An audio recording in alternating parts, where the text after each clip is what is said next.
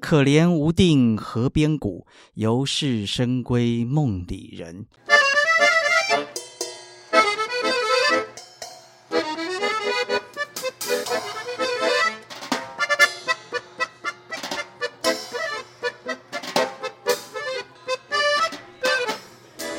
欢迎回到酷姨联盟。今天呢，我们在录音的时候，其实是一个你们大家在放假的时候。那为什么有这股热情，还是要来录音呢？因为实在是觉得太棒了。有些时候，我们会在想，表演艺术到底亲子的这个族群只能选亲子节目吗？那我当然跟周淑玉探讨过这个问题，他觉得当然不是，因为有时候啊，没有在成长中加了这么多框框条条的这些，你回到小孩的视野，你把他放进剧场看任何演出，你知道你再去访问他，他可以讲出来的东西超乎你想象的，他的理解力，或者他的想象力，或者是他细微的观察，观察到一些诶爸爸妈妈都没有看到的地方，我觉得是小孩的超能力。所以今天呢，我在开场的时候，其实本来写了一个稿子、哦，我就想说，最近很多爸爸妈妈在问我，他说啊，怎么办？我有两个小孩，老大很知道未来的方向，老二很不知道未来要干嘛。如果小孩在小的时候有一些艺术的启蒙，那他如果想要走艺术这条路，该怎么办？这是最近酷姨常常遇到听众问我的问题。那我就回复大家一个我们家的故事好了。酷姨的奶奶，先称她为酷奶奶。如果现在她还在世的话，她是一百岁。她跟我说过一句话，她说她一生就是因为喜欢音乐跟舞蹈，就有了他丰富的一整个人生，包括让他去欧洲带着合唱团去巡回，包括他去台湾各地做教师的示范，都是因为音乐跟舞蹈带给他的。那所以大家到底有没有办法在很年幼的时候就找到一生的直至一生想要追求的梦想？其实我不知道，我那时候也来不及问奶奶，但我就想到，在准备这一次的访纲的时候，我就很想问我今天的来宾。Anyway，我们就先让表演艺术家赵鑫跟大家打个招呼。大家好，我是赵鑫，第一次来到您的节目，很开心。赵鑫很特别的是，应该是说很多人认为，如果十六岁就找到自己要追寻的梦想，其实是很早的嘛，因为那时候才高一。但是我听应该是你的访谈说，其实您认为你自己十六岁才找到是很晚的，是因为你的这个艺术的领域是需要特别早去做训练的吗？嗯，这个应该说传统戏曲啊，它会有这个需要童子功这个部分，但是其实呃，我想人生的志向是这样的，呃，可 能这个无十又无志于学嘛，对不对？ 所以可能也不一定说是呃，你打小学戏就非得将来就要当演员，不尽然的。很多人其实他可能剧校毕业的，他可能去做老师、做律师等等的，都有都有这样的情况。对嗯我觉得有一个题目也是我非常感兴趣，叫做“学不以致用”。哦，学不以致用，因为我们就会发现，哎，你现在去问一些你认为成功的人，可他可能本来根本就不不是读这个系的，所以早学跟晚学不见得一定是走出怎么样的路，就是看每一个人。是所以你是什么时候找到这条路的？其实刚刚说十六岁哦，我倒也不觉得说真的十六岁就就定下志向。我想，哦，因为我以前是一个很喜欢学习的人，就是只要是好玩的、有趣的，我都愿意去学习。比方刚刚说的合唱团，呃，这个摇滚乐我也去玩过呀，呃，动动身体舞蹈啊之类。那么。甚至我看到你其实对行销公关这一块也有一哦些，那个琢其磨。实也是被迫的， 因为大家都知道剧场或表演艺术产业，它比它终究是比较小众嘛。虽然又在这个现在已经是小众分化的年代，又在更小众，那怎么办呢？呃，那就只好要找这里面找一些梗啊， 这个来卖票，就这样对子而对已。对，哎，所以你说，因为可能在某个访谈，好像可能讲出了十六岁，但是其实那个十六岁只是你听到了一个演讲。呃，是，然后然后开始学习这个京剧，而且呢也登台，那么就这样子觉得诶挺有趣的，但是我一直没有放弃这个兴趣或者说这个学习，一直到了大学大概是大三的时候，我想那个可能一个是个关键期，就是二十一二十左右，那么就觉得说嗯。好吧，好像真的可以走这一条人迹罕见的道路，那么我就继续的演下去了。就大学毕业，我就决定走这一行。哇，我们今天很幸运，因为我们其实是想要来介绍二零二三年铁玫瑰艺术节的《梦回春归》，所以就邀请到赵鑫老师。那他是这次的主演者，但是我们也想要梳理一下，说，哎，为什么走上这条路？而且你觉得，就是一定很多人问你，在现代去从事一个传统戏曲，以及那时候有一个新闻稿说，你其实是因为叛逆，所以走上这条路。我很想要知道一下这些故事到底是怎么连接在一起的。我觉得那个叛逆可能是比较不想跟大家一样的那种叛逆，因为呃，可能大家都在学这个呃热音啊，比如说热音，应该说是呃流行音乐，对，呃，可能对这个流行文化比较有兴趣。那偏偏啊、比较少人关注传统艺术。那我那时候一接触了，我觉得诶好像这这个我接触的还蛮有心得的。那我就不如来这个努力一下。那另外，其实有很多老师在这个学习的路上，他们都很照顾我。嗯我想这个好像也要这个受人点滴报以涌泉，好像这个接受过这些老师们的恩惠，那我呃应该说教导，那我也觉得应该回馈这个行业，回馈这个世这个世界这样。我觉得这个回馈还有点来自，其实我觉得你这样子的 talent 其实稀有吧。你知道，我发现几个访问，可能很多人都想要让听众早点理解你到底是什么定位，所以会可能提出一些过去的大家更知名或者前辈的名角来定义。但我有听过几个你的段子，我有点觉得好像不是，好像是因为赵鑫出现了，所以有可能可以在这个传统戏曲的这条路上，再把你放进一些创作里面，因为在表演艺术界是有点这样子的，对不对？是是，我觉得刚刚说到好几个关键点。首先，第一个是说，过去我们都会以师承来，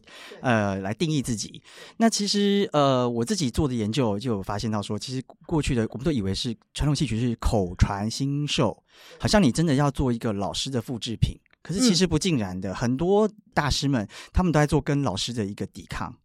呃，他们都是哦一个虽然表面上是一种继承，可是他的创作都在跟他的老师或是他老师的老师做一个对话。我是用对话来讲比较中性 的啊，其实就是要跟老师走一个不一不一样样的的路路，不然的话他他没有办法成角儿。我们说成角就是你要得闯出来，有你自己一号独特的一个表演风格。所以其实你的 talent 被发现在先，但是当你开始去理解这所有的内涵跟底蕴之后，就会想到你要成为一个什么样子的角儿，对不对？嗯，对。但对是好，如果回到传统戏曲，大家比较简单粗暴的去理解的话，大家就是会有哪些角色，然后你嗯为什么又被定义成蛋的这个角色？啊，对，这个蛋呢，就是男性呢演这个女性，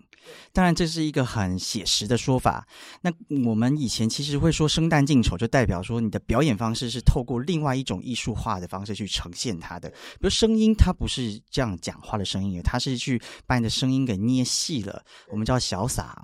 那么这个，所以生旦的这个旦呢，它是把女性做了一个转化，那个转化透过怎么呢？透过比如说手势，透过眼神，透过唱腔，那其实这就关键取决在于什么呢？取决在于你的嗓音啊、你的形象可能是可以做这样子的转换的。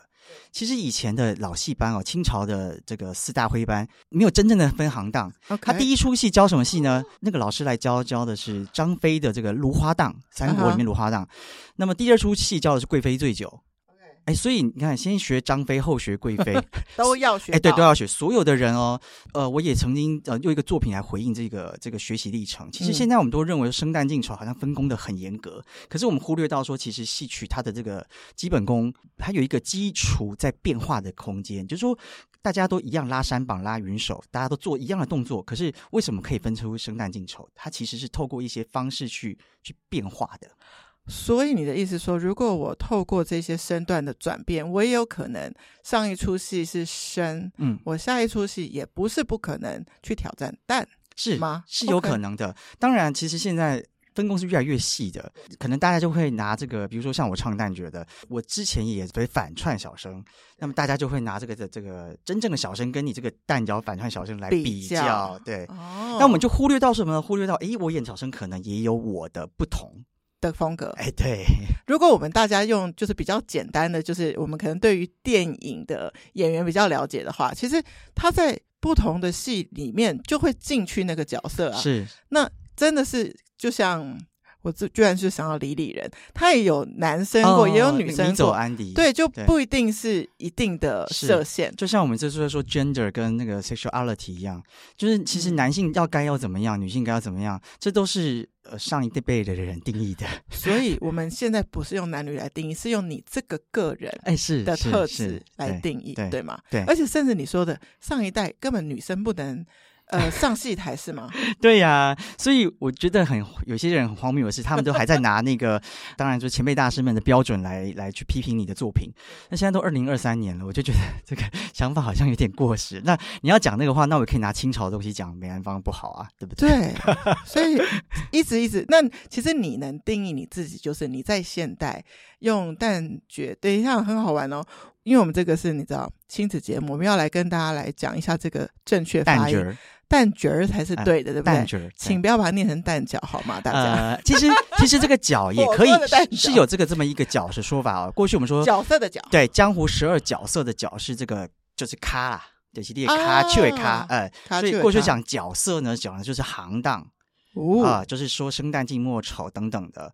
呃，这个早先呢就有这样的分分工法。那么到后来讲这个角色呢，其实讲的是你扮演的人哇塞！所以其实是一个是在讲分分工分工，对一个是在讲真的进入一个戏的一个角色是有名字的那个角是色的，，是的，是的所以这两个都是正确，但是是不同的层次。不同的次，对，哦有些有台语会说六够小哦，啊、这个这个概念，原来是这样，哎所以在京剧的旦角儿里面，嗯，大家通常会比较知道的是什么角色、呃什么人物？当然就是这个，我们可以粗略的分哦，就是青衣就穿的是黑色衣服的，嗯那么就是比如说徐佳莹有唱这个这个，新卡贝贝，对对对对，天哪！这我个居然在明旦角儿面前，没我有没有唱不什么会不歌会，啊？这个是我流行歌，我就很 OK。最后一句就是这个思思念念，呃，嗯一心思念王宝钏。那么王宝钏就是一个著名的青衣的代表人物啊、 OK，因为她是丞相之女。她要嫁给的是一个乞丐，她不要 OK 她不要这个只这个哇呃皇帝赐婚，她不要，她要的是这个她爱上的这个乞丐，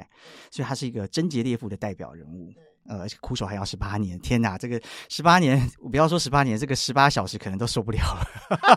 现代人，现代人对对现在呀往左滑，往右滑啊，那换下一个。哎，对对对对对，我也问过人家这个问题，我说这个苦守还要十八年，两人夫妻再重逢，你什么感觉？他说十八年，哎，老师不好意思，我今年十六岁。 对，根本就没有想那么远大的问题。是啊，是啊，对是。那还有呢啊？角色，嗯，呃，这么想的话，如果我们还是以青衣来讲哈，因为我觉得青衣在这个时代非常的少见了， 因为这个就是你这个角色我一开始学的是花旦，花旦就是这个比较活泼的， ，OK，啊，比较敢讲话的，像现在的女性基本上都是花啊旦，呃，呛辣也算是花旦的范 畴，你让我想到，因为我跟你讲，我很容易在脑子里面就是中西中西这样子是交叠。是是是，你刚刚在讲说，其实所有的师承，你这是在跟前一个你的老师对话。对其实我在想，古典乐派也有人是会学习某一个古典乐的作曲，但是他自己又会成为一个风格。对但当你刚刚在讲这个花旦角色，我会想到的是，比如说歌剧里面的什么卡门啊这种。对，卡门对对就是对很对标准的花对旦，，对。那那青衣会像是什么样子的？青衣就是非常的冷若冰哦霜，贞洁烈妇。她在台上 呢，这个我的师爷也是这么说的，就是说这个师爷做青衣人呢，呃做青衣者是不能让人家有一丝邪念的，看到你，然后非常的这个。哦端庄，对，非常的就是看到你肃然起 敬，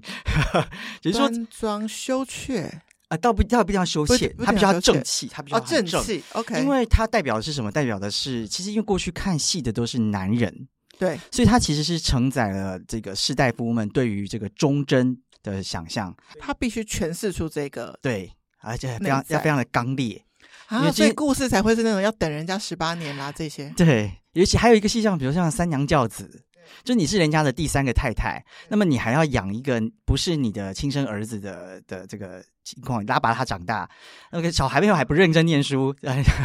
道德意识非常的高，对然他后很最后崇得到一高个得到一个这个伟官大告，对官告夫人这样子，诰命夫人，哇！但是像你当时十六岁，我知道你是听了一个讲座，对然后开始进入这些的研究。那你当时会觉得，除了叛逆想做一个跟人家不一样的事之外，脑袋有没有思考过说，其实，在现代做一个很传统的事情是很酷，但他也很辛苦，因为好像身边的人都对这些是不感兴趣。你有啊同学很爱跟你热烈的聊传统戏曲吗？呃，我有，因为我后来就是念的是研究所跟相博士关博的士，对，所以基本上身边周遭的人都是圈里人。那要说这个在这个时代做传统艺术哦，我我分享一下，就是昨天我们那个刚颁完这个传艺金曲奖。 OK 啊，对对那对对对对对那么因为我也是这个里面表演节目的导演， ，OK 那么但是他的第一段这个 open 的那个表演，它里面有一讲一句话，就说这个新时代新未来，就是不嗯管怎么样，未来的世界其实一直有各种物质文化，但是我们做的是这么一点点小小微不足道的事情，嗯，但是却是人类的一大步，就 OK 在我们的心里面想的。而且这个时间不断的不断的演演变，进可是艺术却是永恒的。那种感觉，忽忽然间，我就好像也找到一点这个归属。对存在的价值，就觉得哦，那时候我自己感动落泪。 我觉得还有一个存在的价值是，我自己是拿我自己以前看传统戏曲的经验来想这件事情。现代的资讯，这个那个这个那个这个那个，但你唯有进入一个你超级无法联想到现代的那个时空，你可以阻断一下你的现代的脑袋。啊，对，我觉得这个是很美的地我方们。有个说法叫做“以古鉴今”，或者说这个“今之世袭”，就是你以现代的人的眼光看过去的发生的事情，有的时候你会产生一种对比感，或者说一种，比如说我们现在看《贞洁烈妇》这件事情好对了，我就觉们会得觉得很荒谬。嗯哼可是这个荒谬的背后是什么？是一种人性的一个永恒存在的东西。那个女人为什么要在这边等十八年？可是她对她来讲，可能等的就是一天，可能是一嗯小时，可是她就对她来讲就是一种等待。我们现在有谁愿意做等待这件事？只能在戏里面找到那个真挚的感动了。你说虽然现代人就是就是用这样手机这样左滑右滑找男女朋友，但是你说真正的内心啊，我们看到那种未婚妻的漫长等待的啊那种电影，你说能不落泪吗？对，今天说到未婚妻的漫长等待，就是跟我这个即将要演的这个新戏是是相关完全吻合的是对吗对对对，他是说这个战争的下的这个等待的这个，那叫战呃征夫的话是这个军人去打仗嘛，哦，征服是这个在家里等待的女人。我们现在想要跟大家分享是二零二三年铁玫瑰艺术节的这一档节目，是你参与的这个叫梦回春归，你知道，你刚刚从访谈到现在，你讲了非常多成语，我都会想一下那个字是什么。 我你知道吗？真的，我们现代人太少去阅读，把这些这么美的东西再提炼出来。所以你问我，我觉得传统戏曲的存在，包括一个点，就是让我们知道这些文字的意涵跟珍贵。真的，你不要只会白话文、火星文，是这些美丽的诗词的后面是有多美的一个情境，它可对能几个字讲的就是一个等待的心情。对，这个东西真的不要遗忘它。而且这个光到诗词这个部分，它其实把我们的华文的这个语音对，它等于是发展到了一个极致啊！因为你看，明明一句“我爱你”，如果就这么讲“我爱你”，好像就就过去了。那我可不可以变成一首诗呢？可不可以把它唱出来呢？可不可以把它做成动作？透过一些写意的呃诗化的肢体，也可以达到这样子的效果。照你这样子讲，那个“我爱你”可以有很多层次，比较大胆的，比较婉转的，对啊呀、比较内心纠结的各个样貌，其实，在戏曲的你们的身段啦，配上音乐啦、画面啦，就可以呈现出好多好多层次。是是。对，那么这个梦回春归哦，看这个剧名的话，它是从春归梦嗯啊、有一个回圈啊、这么这样过来的。 ，OK，那春闺梦其实讲的是什么？是这个我们讲春闺是什么？是一定是一个妇人或是一个少女她的闺房。啊，哎，所以我们看到场景会是这个主角的一个房间，对。那么她在闺房里面干嘛呢？嗯呃，当然女生有时候就睡不着啦，睡不着就是在思想思念她的情人，她的丈夫。那么这个春闺梦呢，她就是思念丈夫，她是从这个唐朝的一首诗来的，就嗯可怜无定河边骨，犹是深闺梦里人。你看那个无定河边那些骷髅头啊，嗯那个就是打仗下遗骸，其实都是春闺里面这些少女们梦里面的人，都在他们等待的人嘛，，对，日夜等待，等着等着，她可能都不会回来了。为什么呢？因为她已经变成这个河边的一个骷髅头了。那这个是陈彦秋在一九三零年代编的一个新戏，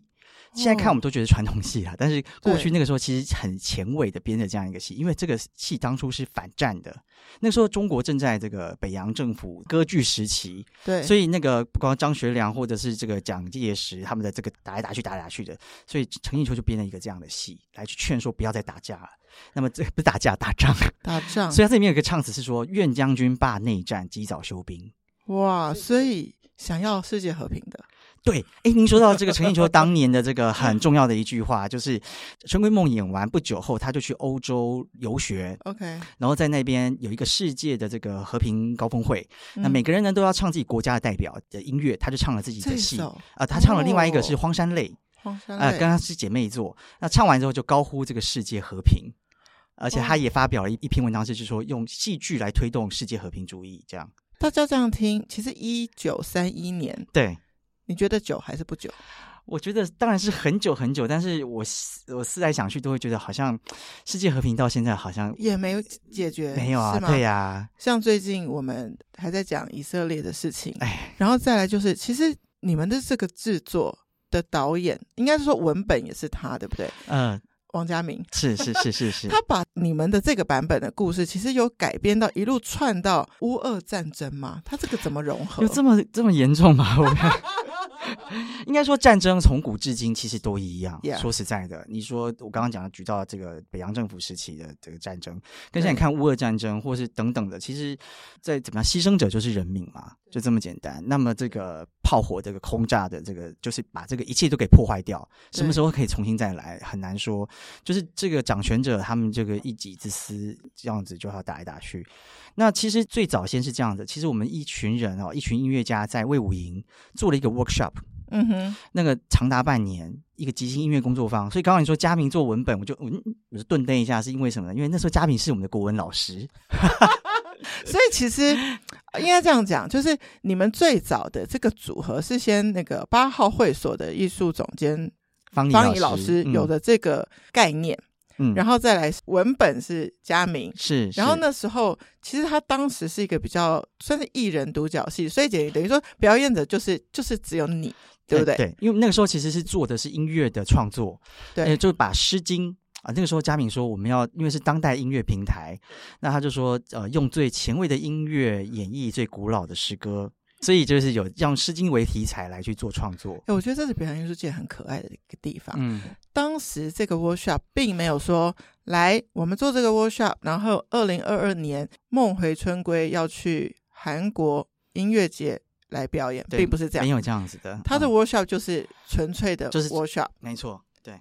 然后你们当时做的事情就是把《诗经》发放展音进乐，发展的音乐里面，然后由你来诠释这个演唱的部分，是这对样吗，？基本上是都要唱，那个时候天天都要唱，呃，其实蛮痛苦，因为不管是什么音乐，即便他今天弹 jazz，我可能也要随便唱一下。那就是不管什么，因为而且人声其实比这个呃钢乐器琴难的地方是，人声你有音准控制的问题是更难的，或者是对呃因为我我可能都是凭直觉的唱，所以你就那个感觉的和就是和谐不和谐，或者说那个音准的问题，你会更直接，你没有办法说先想到说呃哆瑞咪，那我唱这个怎么唱跟它合，我没有那个概念。所以那个 workshop 里面是很自由的，有灵感进来，然后您的身体就是那个乐器，你就要 把它声音发出对来，对对，各所以种唱腔。对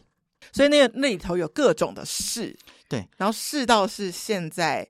这个版本， 是，当然纯唱《诗经》那个嗯可能大家也会觉得会疯了，或是要回去重上国文课、对因为《诗经》有些词，它这是毕竟是上古时期的这个字，我们现在看可以看不懂。为什么“关关”是鸟叫声，“关关雎鸠”是嗯嗯嗯鸟在叫嘛？对哪只鸟会叫关关呢？ 对不对？对所以佳明在后来提出了一个说，哎，我们要有什么一个京剧里面有一个戏，可以把这个战争啊、把爱情啦、把等待啦这些给串联起来的。哎，这个三个哦 hashtag 起来就是《春闺梦》了。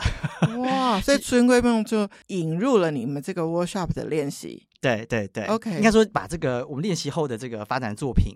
然后再把它串联起来。佳明发现一个蛮有趣的点，就是说从这个千年前以前的诗歌，再到像一九三一年的《春闺梦》，嗯那《春闺梦》里面写的场景是三国时代的场景，用的诗是唐朝的诗，乃至于我们到了二零二三年，其实这里面的东西完全都是一个脉络状态，就是说战争从来没有改变过，对，爱情也从来没有消失过所以。他觉得他从历史里面、历史的呃河流里面拿哪一个时间点的东西去做元素串联起来，它都不会不合理。对对对 OK，对，就是蛮有 OK 趣。这个里面做了一个时空的串联，我就很好奇一件事哈，就是大家在欣赏传统戏曲的这件事情上，因为你也推广了这么多年，我一直很想问，就是说，到底进剧场看传统戏曲，我一定要搞懂剧情吗？你知道我有时候就光看那个水袖，我嗯水袖是不是对的，我不确定。哎，光看身段，光看服装，光听那个唱腔，嗯，我就觉得很迷人。然后我觉得我离开之后，我有没有搞懂剧情？我个人觉得，我个人觉得不重要。嗯，可是我觉得很多观众进到剧场里面，很想要搞懂，但是我觉得可以不搞懂，嗯纯粹欣赏。我很想知道赵鑫你的理解是什么？嗯，我觉得那个懂不懂哦，可能讲起来就很哲学了啦。对，刚刚听到那个您的开场白讲到说，小朋友亲子看戏的感觉应该是怎么样？我想分享的是明朝的时候有一个大思想家叫李直， OK，那么他有说提出一个童心说，童心说就是哎小孩的对童心说哦 OK，他讲的说什么呢？说其实创作或者说艺术作品，它最难能珍贵的就是这个童心，赤子之心。 OK，那么这个赤子之心呢，才能保留这个最原来、最纯粹的那个价值。如果现在有个小孩对，进到这个剧场。然后看了《梦回春归》，你觉得他心中的想象有可能是什么？嗯，我觉得他心中的想象可能是说，好像就问我自己有没有童心哦。对，对，童心说嘛，嗯，回应一 下这个我童觉心说。得他可能会觉得说，这个女人嗯好辛苦，妈妈可不可以你不要这么辛苦？我在想吧。哦，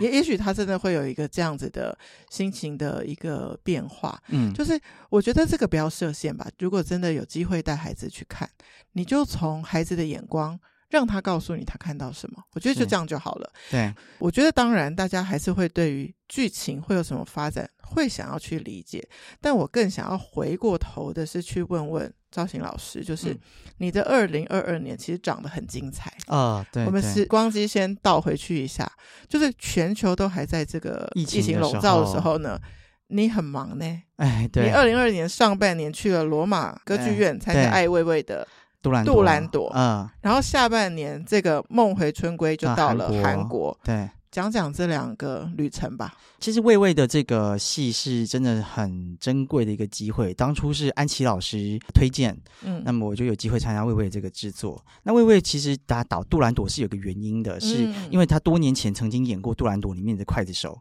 就 Yeah 当他还是一个纽这个美国的一个街头艺术家的时候，， 对，那时候江青老师就是就这找个他七仙女的这个演这个演员，也是当年的金马奖影后，把他找去演这个群众演员。他说：“哎，你在这边赚多少钱啊？一天多少钱？那倒不如来我这边，这个排练费还比你这个画画的钱还要高。”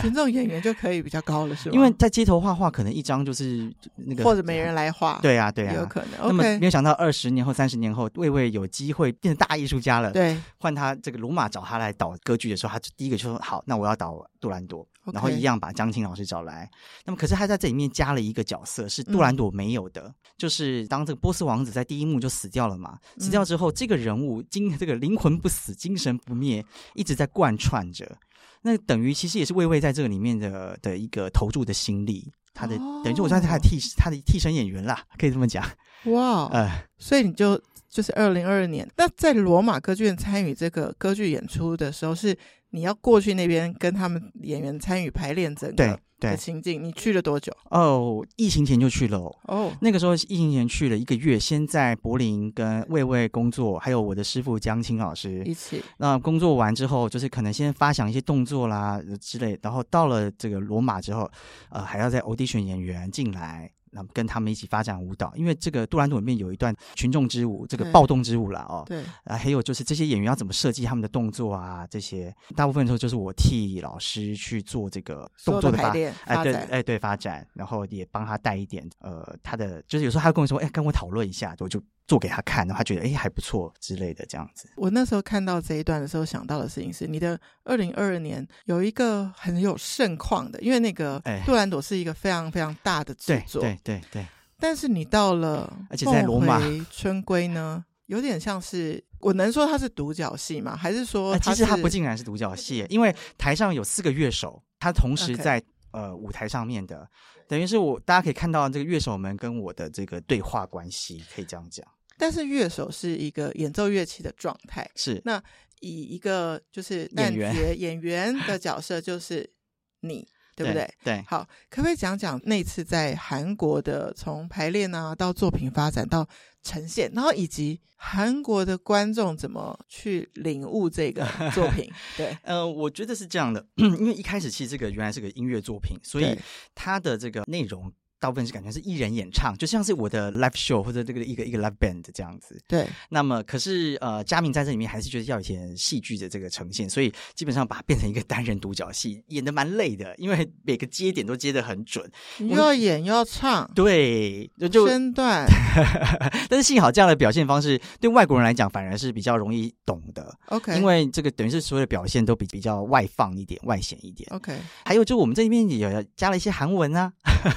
一点点、一点点、一丢丢在。韩国的时候加韩文，呃，那也是为了有一个互， 就是跟韩国艺人来台湾也演出，是一定会说大家好，我是什么什么这样，对，我们也类似做了这样的事情。 哎、所以其实你刚刚讲了一个，我觉得很有趣。其实大家把它想象成，其实就是造星演唱会，只是哎他对对唱的内容是是这个有戏剧情节的，有戏剧情节，哎哎然后然后这个曲是更加的，就是如果真的要讲曲风，大家当然不能想象它是像流行啊、什么摇滚这些，哎它会有一个比较内敛转折，很像你在听诗的音乐版这样子，可以这么嗯说，可以这样，讲，可以。嗯，那还有一个就是我们过去戏曲的伴奏逻辑哦，基本上是呃，你唱什么旋律，它是跟你差不多的啊、可能它有一个骨干音，那么我在这里面有一些装饰音，就是可能唱的会比它的这个伴奏的旋旋律多，但是基本上是一样的，是一一轨并行的啊、戏曲的话是这样子，所以大家要理解的事情是，其实乐手的分量不是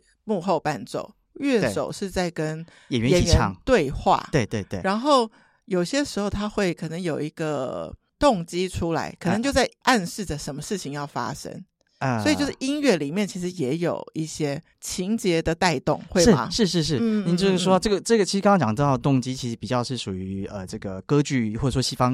对这个这个概念。我要说的就是说，刚刚说到这个伴奏基本上是一轨并行，对就是大家是一样的一个旋律。可是这个《梦回春归》它就不是这样子的逻辑 OK 去伴奏，它完全是比如说我唱的旋律有一些是这个陈彦秋先生留下来的这个唱腔，就是我说我是爷爷，那么。他们可能在这个唱腔上面，他们再去发展这个伴奏的方式，而且不能是真的是纯伴奏，它可能必须是跟你是一个，呃，刚刚讲到对话的空间，它怎么去拖你的唱腔，怎么让你的唱腔更特别或者是不一样。有些地方我们还保留了即兴的东西在里面， OK，我们过去以为说伴奏或者说戏曲音乐，它一定要在某种某个程度上的完美贴合，可是其实也不尽然的。这个里面有一些即兴的状态，就有点说说唱唱、说说唱唱这样子。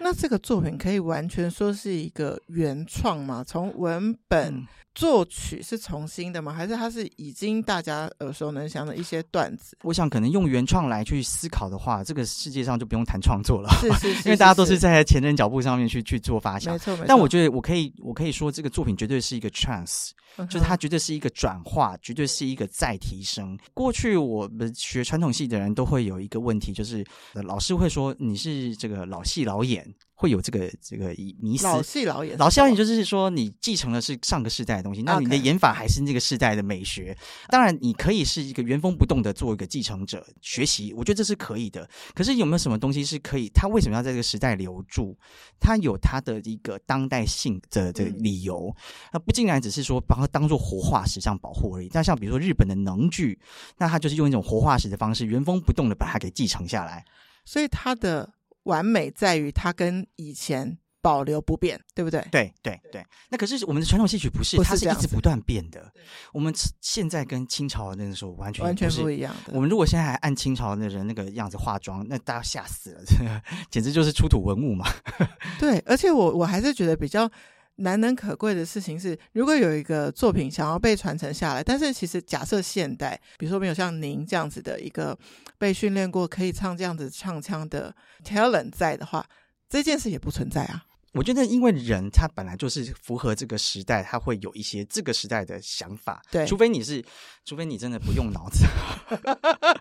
对，因为你想想看，你你也听徐佳莹在唱《身骑白马》，我也听谁，为什么到了这个时代，徐佳莹还要唱《身骑白马》？肯定她有什么是值得在这个时候我们要去去唱它的原因。那我想，这个呃传统戏曲也是这样子的。即便说我们看起来好像在做一个、呃、很跟这个时代脱节的事情，但是其实嗯那个内里的核心价值是完全一模一样，甚至是这个时代最容易被忽略的部分。嗯，我就在推广表演艺术的这个工作里面，因为我以前也在两厅院担任过宣传嘛，我都觉得有一个很有趣的一个角度，就是虽然我们有推票的压力，哎，但是其实我真的要讲的事情是，其实观众是需要，尤其在现代，真的是需要进到剧场里面来被震动一下。对，刚刚你讲到需要，我就想到行销其实上非常重要的观念。我们过去卖票都会觉得说，拜托你来买，哎，这个戏真的很好看，你一定会觉得好看，你一定要来买票。可是我们忽略到一个最重要的点，嗯其实观众为什么需要来看戏？嗯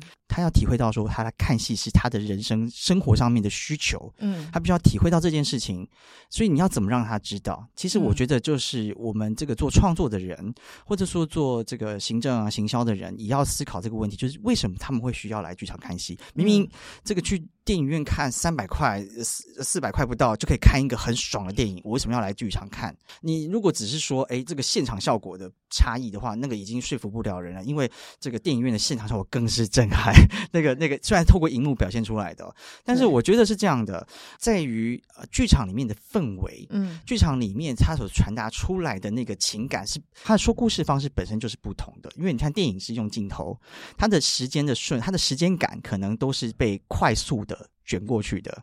可是剧场的时间感是慢的，它是比我们生活中还要慢蛮多的。可是它的时间却是是被凝练住的。比如说《苦守寒窑十八年》，我可能就是那么一段唱五分钟，诶，十八年在五分钟里面不见了演，完了，，对，怎么怎么办到的？那可你你会觉得它慢吗？明明就很快。电影就会给你打18年年过后对对，而且那十八年发生什么事情，这个电影来讲不重要，因为它没有在情感的这个宣叙。可是传统戏曲非常重视的是你的情感的流动，你的情感怎么表达出来。我今天的我的痛苦，我的哀愁，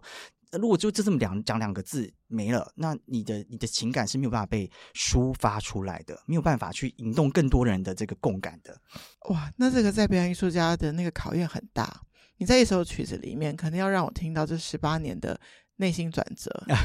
带动我去，因为你嗯没办法打那个十八年后出来给呃我。，嗯此此外呢，我觉得看传统戏曲还有一个很重要的事情，呃，我想是大家可能过去生活上啊、或者说成长上，这都一定会跌跌撞撞的，对，身上都有很多坑坑巴巴的创痛。嗯那么你要如何去把这些你的你生命上的碎片，把你这个生命的伤口能够重新的愈合，嗯，就是要来看戏。对，因为戏剧在过去哦，它就是一种疑点啊、呃它就是一种祭祀。当然，这个是一个比较、比较神秘学的说法哦，但是正确来说呢是这样：台上的人呢，替你把这个人生中的悲欢离合都经历过了一次，所以你也就感受到这个呃你的。喜怒哀乐，你的你的过去的种种，在台上好像历历在目。你的情感跟这个台上的人的情感是一样的。嗯对你的生命中的不完满，可以在戏里面获得圆满。而且有些时候那个情节，其实它不是 exactly 跟你的生命走的路一样，可它那个你在意的那个情感点对到的时候，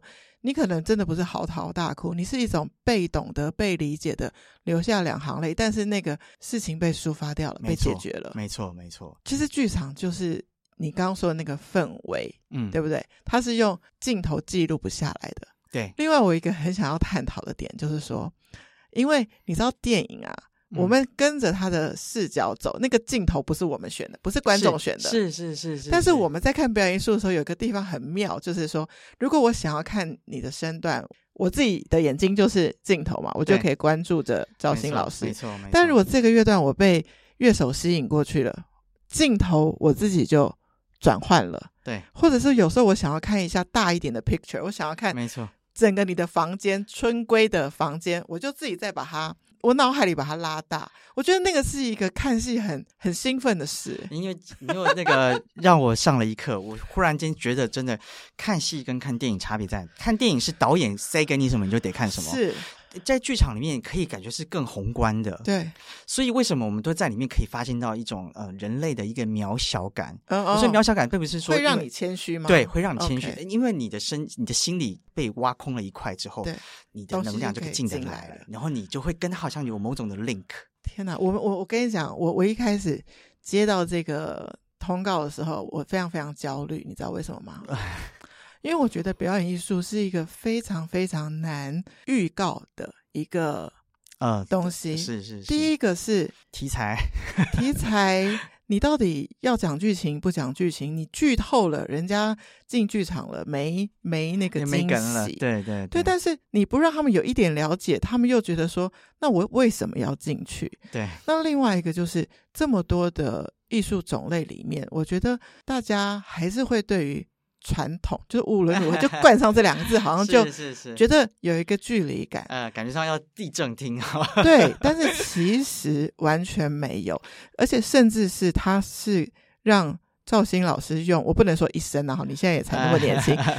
因为这个喜欢，你嗯从十六岁被电到了之后，你一路做了很多很多很多的研究跟深入，我就相信这个领域有它的魅力，因为你为了这一切就读到博士了，是吧？哎，是我你是你中我是间就是做了哪些学习？我就是一路升学上去，我就大学毕业，然后研究所，研究所念的是这个现在叫跨域表演所，过去我们就 OK 叫表演艺术研究所，在台艺大对，研究所一毕业，我就无缝接轨，就是继续念博士这样。那你的戏曲的学习不止在台湾，也去了。北京，北京因为啊还是有发杭州祥地，我是呃听你的，但也不能说是发祥地啊 哦，哈应该是它是一个最后这个也不是这也不到最后啦哦，最荟萃的地方。呃，其实京剧它过去是挥汗河流，就是 OK 湖南湖北这一带的戏班，到了这个北京给乾隆哦皇帝这个庆祝寿，祝 OK 寿了以后呢，这些戏班就留在了北京。嗯那么吸收了各个在当时北京的一些表演的内容啊、那它就变成了所谓的京剧。其实也不竟然叫京剧，在那个时候不叫京剧，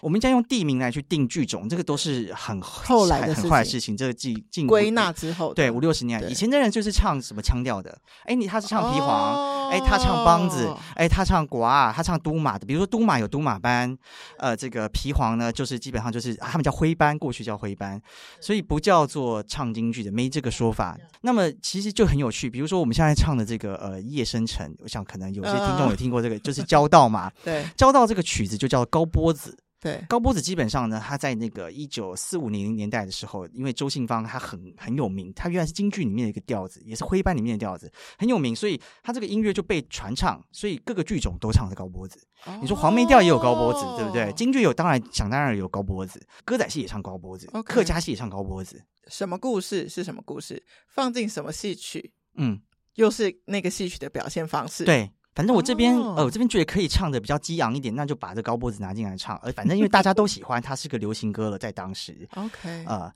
那么哎、你讲到了一个点呢、哎在当时传统戏曲就是当时的流行歌，哎，是啊，是啊，我记得以前那个史明老师，嗯，他呢以前他也很喜欢在孤岭街小剧场看表演。那个时候的我就是一个呃做呃还一个小小演员，那试着想要用戏曲来做一些所谓的小剧场吧。对，那么他呢就是这个坐着轮椅，他就来看，就说：“哎呦，其实我以前这个在在中国的时候，我都很喜欢听周信芳的唱片。”那一开始我当然觉得说，嗯，好特别哦，就是我们都以为这个台独教父应该应该是听国阿喜什么之类的，嗯可是并不是，他听的是京剧。那那么再再这么仔细一想，在他那个年代，其实流行音乐就就是是周信芳，就是京剧。他对他来讲，那个周信芳就是这个呃五月天、刘德华等等的。 那你自己的学习在台湾跟你去了北京哎，有很大的不同吗我？觉得北京主要是因为呃，一九四九年后，呃，他们有许多呃老艺人，有有许多嗯嗯艺艺术家，嗯他们是没有办法登台。比如说，包括可能，比如她是男演女的，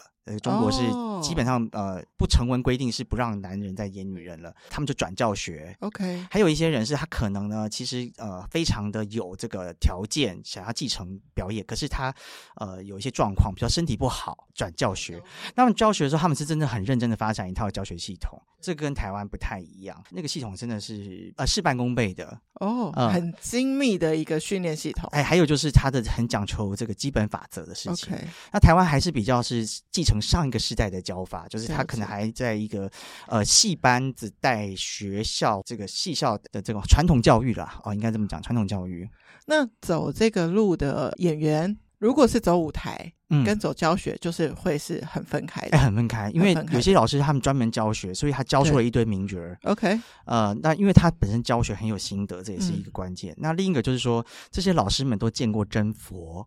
啊，所以见过真佛就是他们真的见过真正的大艺术家们，或者甚至他本来本人就是个大艺术家，嗯哼，那所以到了北京，当然就可以跟这些老先生们学习。我想这个是跟过去你在台湾学是不一样的，因为可能有些老师他们很早就退出舞台了，那也都不教了，也都不唱了，你怎么去找到他们？这个很难的嗯，啊、呃你一直升学，然后也在台湾、北京学戏，自己也表演。那真正在表演舞台上大概多久？这个算起来，基本上你演就是呃学就演，学就演啊。所以对你就是从十六岁到现在这个。哇！就二十几、二十四年，因为因为我看到的一个影片，可能真的有一点久，所以那时候就是有一个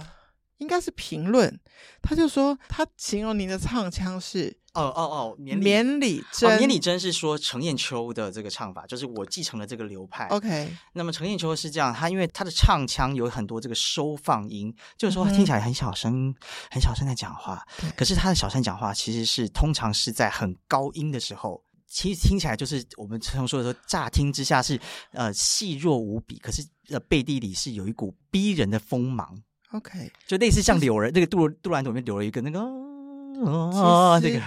高音大声好唱，哎对高音小声很难。哎非常难，对不对对对，但是你说的这个师承，但是之后加上了赵鑫的自己的颜色，它会啊变成什么样子？嗯，是不是叫你自己说，你就很难说？倒是不不是会难说哎、因为其实我觉得戏曲它发展这么久哦，，对，尤其程砚秋，他其实把字，他其实嗯不哼断地要要要求，就是如何把这个字给唱得出它的味道，因为嗯哼其实每个这个华文的字哦，它的声音是本身就是一个音乐了对，哦，比如说我们说痛苦。对不对？对痛苦听起来就像 B-box，对不对？痛苦，。就真的要有痛苦感 对。但如果你只是念痛苦，那它就没有这个 B-box 的感觉嘛。哦，那如果比如说我今天很开心，对不对？那我这这个声音不就是往上扬啊？对开心，那我这个在往上扬，不就变成一种旋律的感觉了吗？陈砚秋其实就是在这个字，他把它都给我们说嚼透了，就好像是一直在咀嚼它。如果把这个字唱的很有感觉，我觉得现代人就真的不如就是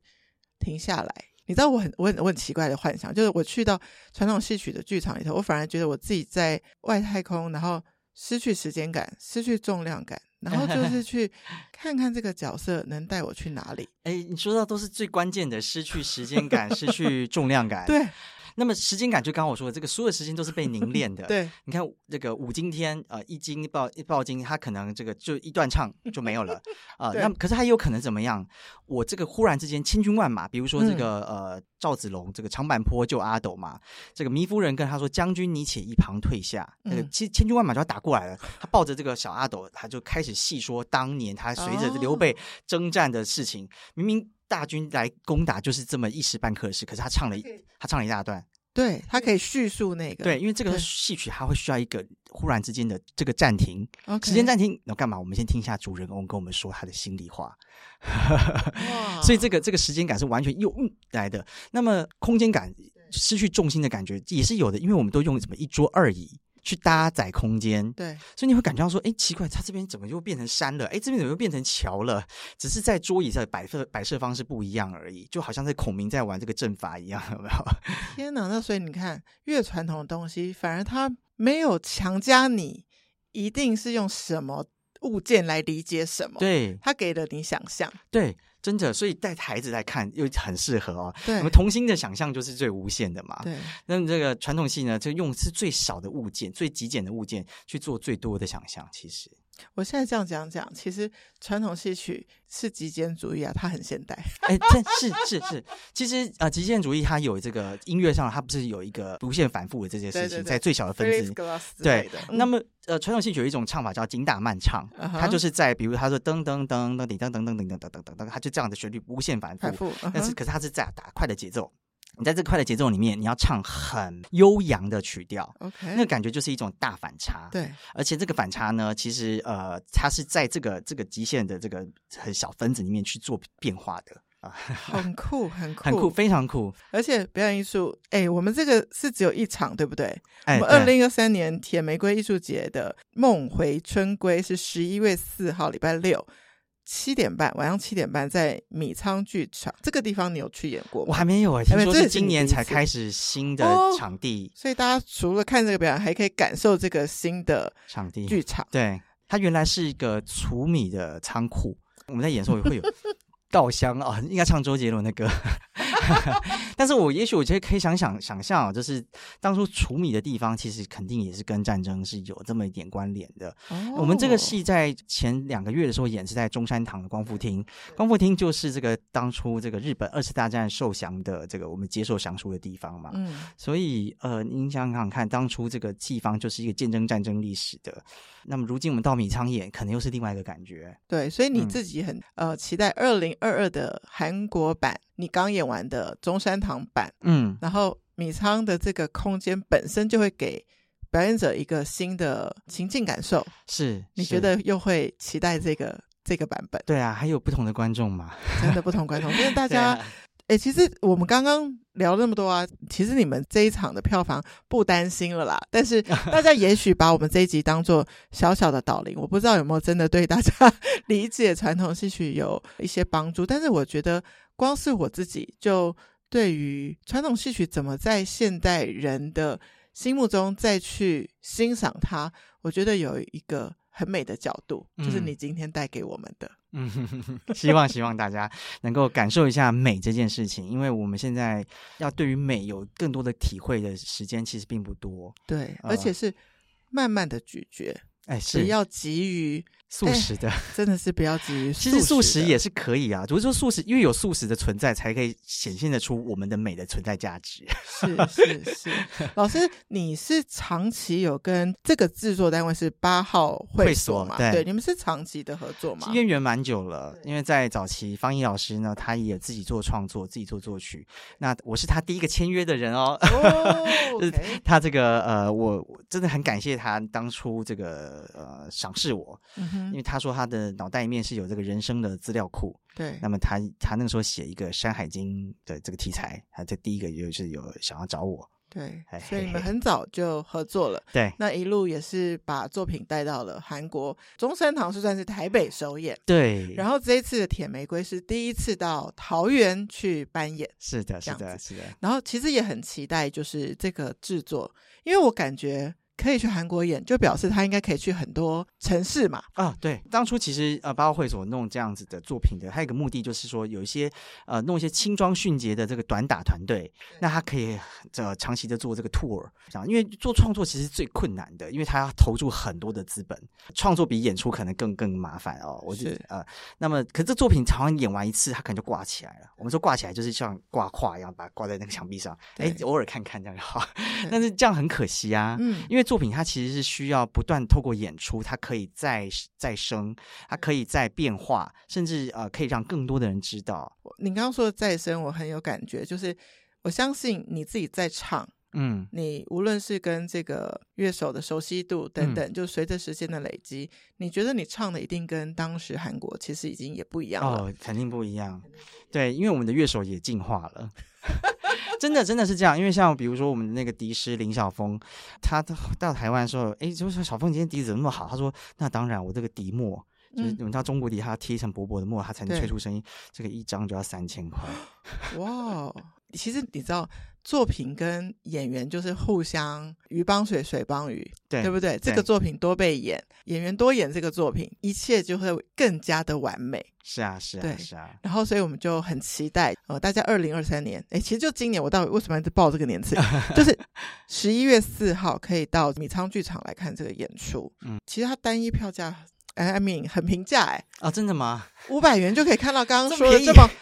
这么这么这么这么美好的演出，然后六十分钟无中场休息，自由入座，哎、然后购票请上 OpenTix。这个 你知道，我以前在两厅院工作，常常上电台，就是、啊、就要讲宣这两传厅我院就售是要票系统，对对对，然后还但要现在是报电话号码 OpenTix 这样，对对 o p e n 对 t 对 i。x 啊，就就拿那个手机 app 按一按就好了。今天的访谈完，我也会很想邀请听众们，就是继续的追踪八号会所的 Facebook。然后，如果要追踪老师呢，呃，我也有用 Facebook，但是我对呃有 fan page 啊什么，但现在比较多就是，如果我有作品，我愿意拿出来再说一说。以前就会可能呃自以为想要走这个网红路线，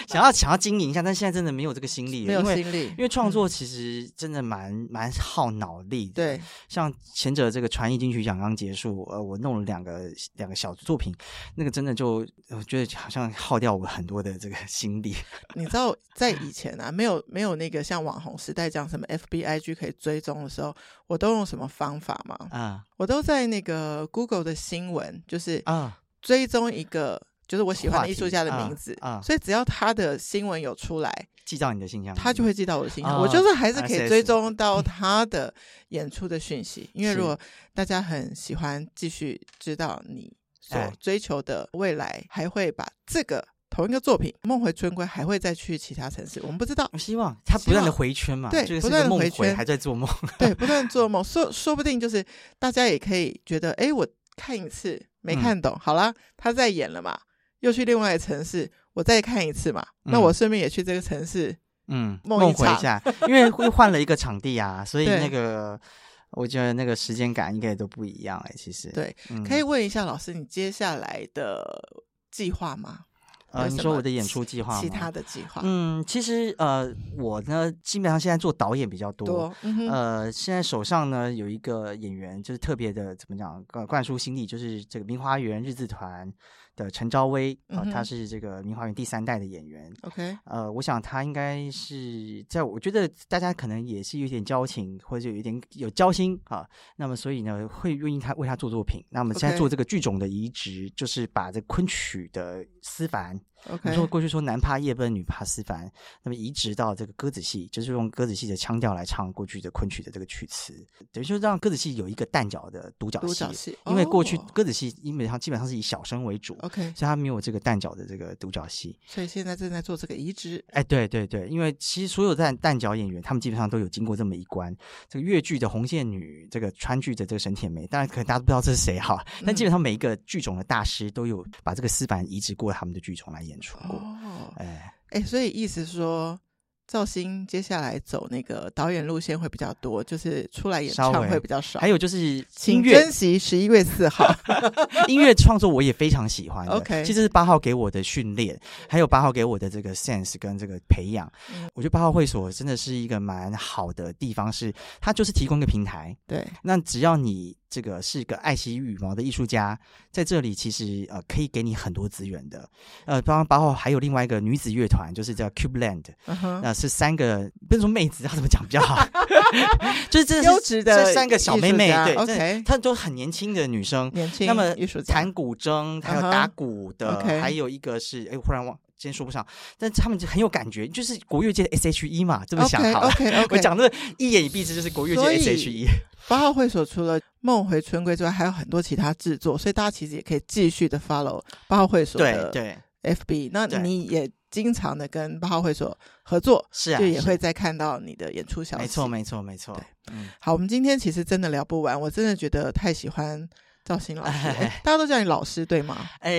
现在真的是这个名称越来越多。以前的话是多叫学长，因为刚好学弟妹刚好也也在这个行业，所以对到哪都变学长，大家都变个官称了。那现在是就是叫老师这样。